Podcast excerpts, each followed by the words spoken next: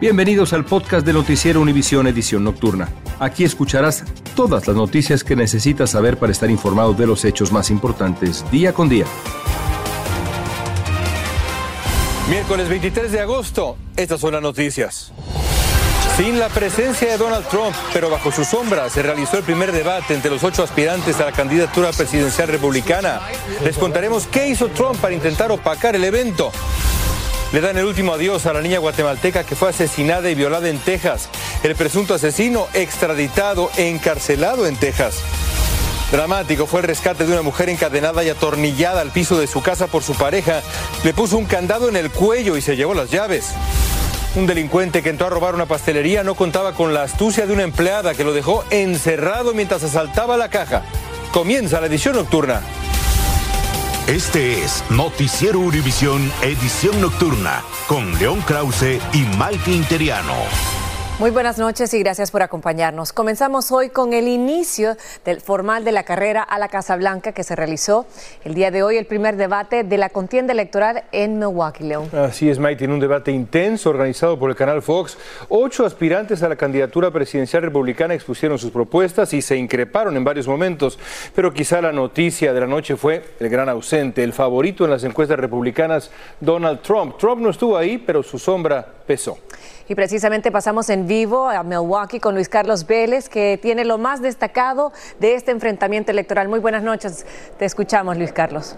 ¿Qué tal, Maite y Leo? Muy buenas noches. Estamos acá en lo que se conoce como el Spin Room, en el lugar donde vienen los candidatos después de este debate republicano. Si pudiéramos definir lo que ocurrió acá, es to con Ram. Acuérdense de esta palabra, todos contra Ramaswamy. Todos los candidatos intentaron atacarlo, todos los candidatos intentaron diferenciarse a él, porque él llegó acá siendo la segunda mejor opción después de Ron DeSantis. Y se vio en los intercambios que tuvo con los candidatos, en las veces que le dijeron que no tenía experiencia en la política pública, las veces que le dijeron que no tenía experiencia en la política internacional. Ese fue uno de los puntos y de los factores más importantes. Otro de los factores más importantes es que se evitaron peleas directas entre ellos, ¿no? El único fue Ramaswamy. Y el otro punto supremamente interesante es que salvo con la excepción de Chris Christie, todos prefirieron no atacar a Donald Trump. Uno de los temas más importantes de la noche fue precisamente uno que nos llega muy cerca, que es el de la seguridad en la frontera. Esto fue lo que dijo Ron DeSantis. No, it's not a territorial as dispute President either. of the United States, your first obligation is to defend our country and its people. And that means you're sending all this money, but you're not doing what we need to do to secure our own border. We have El vicepresidente Mike Pence, por su parte, en el tema de la frontera, dijo que él eh, buscaría colaboración con el gobierno de México, con tropas en la frontera para evitar la entrada de narcotraficantes y de inmigrantes indocumentados. Otro tema muy importante es el que tiene que ver con lo que pasó afuera. Habló Donald Trump, otro foro muy interesante, lo hizo a través de una entrevista con Tucker Carlson. Esto fue lo que dijo. DeSantis is out. I think he's gone. So he was he was at a level. He's people have figured him out. He's gone. But if somebody else got in, other than me, they'll go at him just as viciously as they did me. These people are sick. sobre esto, muy interesante, en la primera hora. ¿Saben cuántos millones de views tuvo la entrevista de Donald Trump? 73 millones de views. Esta noche tuvimos nueve participantes en dos foros diferentes. Regreso con ustedes. Muchísimas gracias, Luis Carlos, por ese reporte completo. Y recuerde que el segundo debate republicano lo tendrá que ver el 27 de septiembre en vivo y exclusivamente en español, solo aquí por Univisión. Mientras tanto, el abogado y aliado incondicional de Donald Trump, Rudolph Giuliani, se entregó hoy a la justicia. Es uno de los 18 conspiradores que trataron supuestamente de alterar el resultado de la elección que perdió Trump. Mañana el expresidente se va a entregar a las autoridades por cuarta ocasión. Carolina Rosario está en Atlanta, Georgia, para contarnos qué se espera. Carolina, adelante. Hola, ¿qué tal? Muy buenas noches. Me encuentro justamente frente a la cárcel del condado de Fulton en Georgia, en Atlanta. Hasta aquí ya han llegado al menos 8 de los 19 coacusados. En este caso, en Georgia, que se le acusa al presidente y a estas otras personas de tratar de revertir el resultado de las elecciones presidenciales de 2020 que ganó realmente Joe Biden, no Donald Trump. ¿Qué pasa? Hoy se entregó una persona muy importante en ese grupo, Rudolph Giuliani, quien, es, eh, quien era el abogado principal, el abogado personal del ex mandatario. Hasta aquí llegó, justamente le tomaron las huellas dactilares y le tomaron la famosa foto eh, policial, el mugshot, como le llaman en inglés, que la han podido ver ya en la internet, está por todas partes. Aquí también él además pagó una fianza de 150 mil dólares que se la cortó junto a la fiscalía. Cabe recalcar que de esos 150 mil solo se paga el 10%, siempre y cuando cumplan con el resto de las normas que le han asignado, pues como parte de ese acuerdo. Ahora, se habla hoy de Rudolph Giuliani, pero mañana es el día quizás más esperado por muchos, y es que será el día en que Donald Trump haga lo mismo que hizo Giuliani en el día de hoy, que llegue hasta, hasta aquí y básicamente se le haga el mismo proceso, un proceso que es como cualquier otro ciudadano. Hay que recalcar que eso es lo que está pasando en este caso en particular, que lo hace diferente a los demás, como el que vimos en Nueva York, en Washington y en el estado de la Florida. Aquí no hay ningún trato especial. Nosotros, por supuesto, estamos siguiendo de cerca lo que transcurre aquí. Pueden ver a mi espalda que hay personas que van llegando con el paso de los minutos, algunos en favor de Donald Trump, otros en contra. Pero aquí tendremos una cobertura completa el día de mañana, así que con eso los dejo y mañana pues no se pierdan esta cobertura especial. Ahora regreso con ustedes en el estudio. Ahí estaremos gracias a Carolina Rosario. Y vamos a Los Ángeles ahora con otro tiroteo a manos de un pistolero en un bar en Trabuco Canyon que dejó al menos cinco personas heridas. Reportes en la escena hablan de por lo menos tres personas fallecidas. El atacante habría resultado herido o posiblemente muerto afuera del muy tradicional, por cierto, bar Cook's Corner, muy popular, insisto, entre motociclistas especialmente. Y en Pasadena, Texas, se realizaron hoy las honras fúnebres de la niña guatemalteca María Elena González, que fue violada y asesinada por un joven hispano la semana pasada. Marlene Guzmán nos tiene las emotivas imágenes y nos cuenta qué ha pasado con el sospechoso de este horrendo crimen. Miembros de la comunidad tejana de Pasadena se unieron en oración y en solidaridad para honrar la memoria de María Elena González, la pequeña guatemalteca que llegó a este país llena de ilusiones junto a su padre, quien sumido en el inmenso dolor se despidió para siempre de su hija mayor. Hoy más que nunca pide que su muerte no se quede impune. Pido fuerza, oraciones a cada uno de ustedes que me están apoyando y que me siguen apoyando. Esto no termina acá, esto va a continuar. Y necesito justicia sobre mi princesa.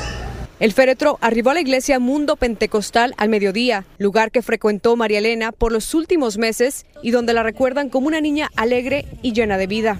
Niña correteando en nuestros salones de escuela dominical y ahora verla tendida en ese cajón es indescriptible. Mientras la familia se congregaba para velar los restos de María Elena y darle el pésame al padre, el principal sospechoso de este trágico asesinato, Juan Carlos García Rodríguez, esposado llegaba a la cárcel de Pasadena tras ser extraditado desde Luisiana, donde lograron capturarlo el 18 de agosto.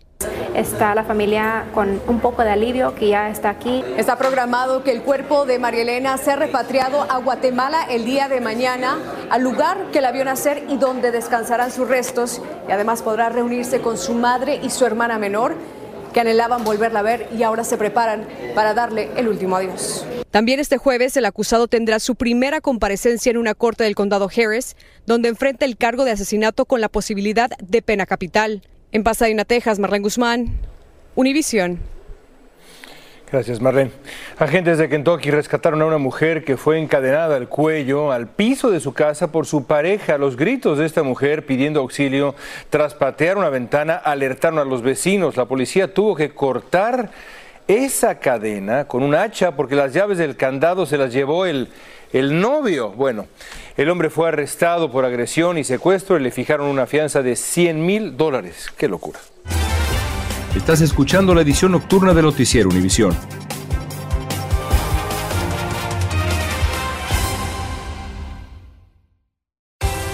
Continuamos con el podcast de la edición nocturna de Noticiero Univisión. Y el sospechoso de asesinar a la joven Andrea Vázquez en California compareció en corte y se declaró no culpable de todos los cargos que se le imputan, entre ellos secuestro y asesinato, mientras la familia de la víctima sigue pidiendo justicia. Desde Los Ángeles, Robbie de Frías nos tiene la decisión del juez en esta primera vista. Quiero justicia para mi hija. Por primera vez se presenta en corte Gabriel Esparza, el joven de 20 años sospechoso por la muerte de Andrea Vázquez. Declarándose no culpable de siete cargos que incluyen asesinato y secuestro, al igual que intento de violación. Y cuando los padres y la familia escuchó que le cargaron con intento de violar, les, les rompió otra vez el corazón. La madrugada del domingo, tras dispararle a la joven víctima, Esparza supuestamente la puso en la parte trasera de su camioneta Toyota Tacoma, la llevó hasta una zona remota de Moreno Valley, donde intentó violarla antes de abandonar su cuerpo, según indican documentos judiciales. Hoy fue un día horrible ver la cara de la persona que asesinó a mi hija. Es un dolor increíble. Los padres de la joven de 19 años, visiblemente afectados, reaccionaron tras salir de la corte. Y queremos que se pongan en nuestro corazón y vean el sufrimiento que nosotros estamos pasando por este momento. Esto no va a remediar ni va a traer a mi hija de regreso. La oficina del fiscal del distrito del condado de Los Ángeles añadió circunstancias especiales a los cargos y de ser encontrado culpable, podría recibir cadena perpetua. Esa persona no merece una segunda oportunidad, merece lo máximo. Sin embargo, el abogado de Esparza lo defendió. Mi cliente no solamente, solamente no tiene récord criminal, pero él había terminado high school, estaba en la universidad, estaba trabajando full time. Esparza debe comparecer en corte el próximo 25 de octubre y por el momento permanecerá detenido sin derecho a fianza. Desde Los Ángeles, California, Romy de Frías, Univisión. Y el descaro de los delincuentes es cada vez peor allá mismo en California. Ahora robaron pelucas de una boutique que las diseña para personas con cáncer, imagínense, nada más. Las autoridades creen que la falta de control en la información y videos que se difunden en redes sociales están alentando estos delitos. Los negocios grandes y pequeños dicen que no ven un cambio sustancial para protegerlos. Y en Dallas, Texas, un sujeto fue detenido por un presunto intento de robo en un apartamento. El sospechoso intentó ingresar a la vivienda haciéndose pasar por un trabajador de mantenimiento, pero tras una maniobra con un aparente cómplice, se sorprendió con la reacción del inquilino que se defendió.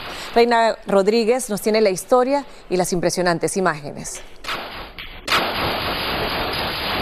Más de una decena de disparos salieron de un apartamento al suroeste de Dallas luego de que dos hombres intentaran entrar a la fuerza.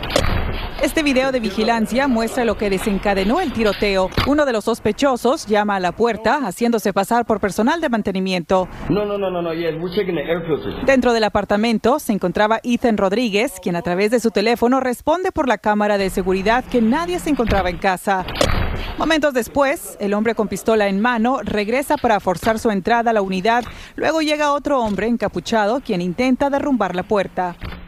Tras varios intentos fallidos, Rodríguez abre fuego contra los sospechosos tras determinar que se trataba de un impostor y su vida corría peligro. Said that someone had came early in the day to check the filters, and then after I told him nobody came, he had then told me that uh, he's there to check the filters. So I knew that was a lie automatically. Al lugar llegaron agentes de la policía para evaluar los daños. Por un lado se defendieron, pero por otro lado pudieron haber sido responsables si algo fuera eh, sido herido, que no estuviera involucrado este, en el caso. Aaron Contreras, de 30 años de edad, fue arrestado y enfrenta cargos por asalto agravado, conducta mortal e intento de robo. Las autoridades no compartieron información sobre el otro atacante. Rodríguez asegura que se trata de un ataque al azar, ya que no tiene ninguna conexión con los agresores. En McAllen, Texas, Reina Rodríguez, Univisión. Aprendan a respetar a México. Esto le dijo el presidente de México, Andrés Manuel López Obrador, a los gobernadores de Texas y Florida, que mantienen una política migratoria estricta y considerada inhumana por sus críticos. Reconoció, eso sí, que el gobernador de Texas corrigió la ubicación de las boyas fronterizas. Veremos qué dice López Obrador mañana, después de las declaraciones de Ron DeSantis en el debate de hoy sobre que apoyaría potenciales operaciones militares de Estados Unidos en México desde el día uno de su presidencia, dijo DeSantis. Y muchas interrogantes circulan alrededor del accidente aéreo en el que, según el gobierno ruso, murió Yevgeny Prigozhin, jefe del grupo mercenario Wagner. Y no resulta extraño porque Prigozhin pasó de ser fiel aliado de Vladimir Putin al cabecilla de una breve rebelión armada contra él. Putin calificó el motín de una puñalada por la espalda y prometió venganza, aunque después le retiran los cargos. Danay Rivero nos tiene más. Hace tan solo dos meses, el líder mercenario Yevgeny Prigozhin del grupo Wagner desafió al presidente de Rusia, Vladimir Putin, con un fallido motín contra el Kremlin.